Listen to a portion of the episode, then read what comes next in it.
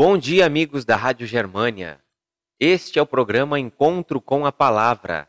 Estamos aqui para lhe transmitir uma mensagem de esperança. O título da mensagem de hoje é O Poder da Fraqueza.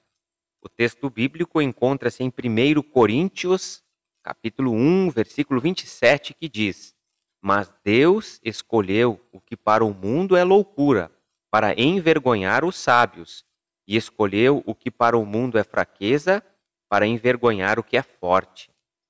Quando olhamos para nós mesmos e vemos nossas fraquezas, não conseguimos entender por que Deus não desiste de nós. Na realidade, é interessante notar que Ele não usa apenas nossas qualidades, mas também está interessado em nossas limitações. Isso fica evidente quando analisamos o perfil das pessoas que o Senhor usou ao longo da história do seu povo. Noé, Abraão, Jacó, Moisés, Davi, Pedro, Paulo, todos eram cheios de fraquezas e defeitos, mas Deus os transformou em heróis da fé. Ele usa os pobres, fracos e humildes para cumprir os seus propósitos.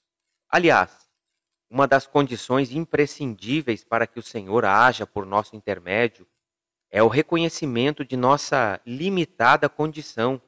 Quando abandonamos o orgulho e deixamos Deus nos guiar, milagres acontecem. Observe o exemplo de Davi, o grande rei Davi. Ele não tinha condições de vencer o gigante Golias, mas reconheceu a sua fragilidade e pediu ao Senhor que estivesse com ele.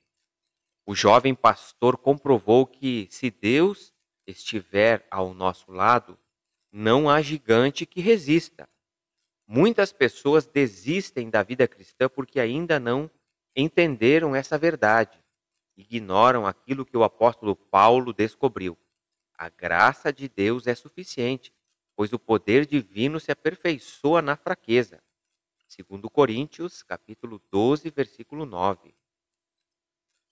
Fique claro que o propósito não é enaltecer as limitações e debilidades, mas reconhecê-las e entregá-las nas mãos de Deus para que Ele opere em nós tanto o querer quanto o realizar de acordo com a boa vontade dele. Filipenses capítulo 2, versículo 13. Aqueles que agiram assim apagaram o poder do fogo e escaparam do fio da espada.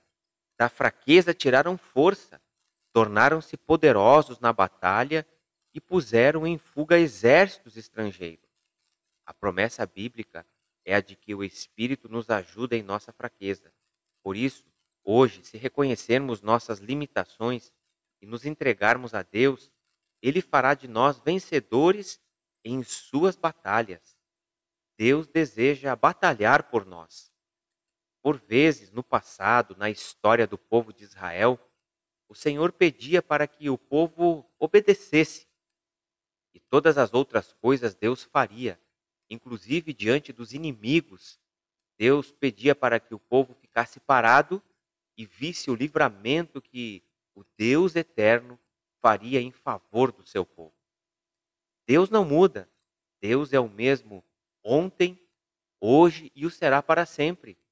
Portanto, meus amigos, se vocês estiverem enfrentando lutas, batalhas, se você estiver enfrentando uma grande tempestade, lembre-se de que você precisa confiar em Deus. Deus pode nos tornar fortes se nós reconhecermos a nossa fraqueza. Ele nos dará o seu poder. Dê um passo em direção ao Mestre Jesus. Ele está ansioso em abençoá-lo e em lhe torná-lo um grande vencedor. Vamos orar? Querido Deus, dá-nos a vitória. A vitória pertence a ti, mas é nossa também, em teu nome. Amém. Este foi o programa Encontro com a Palavra de hoje. Acesse o nosso site. O nosso site é www.vivacomesperanca.net. Que Deus abençoe a todos e até o próximo programa.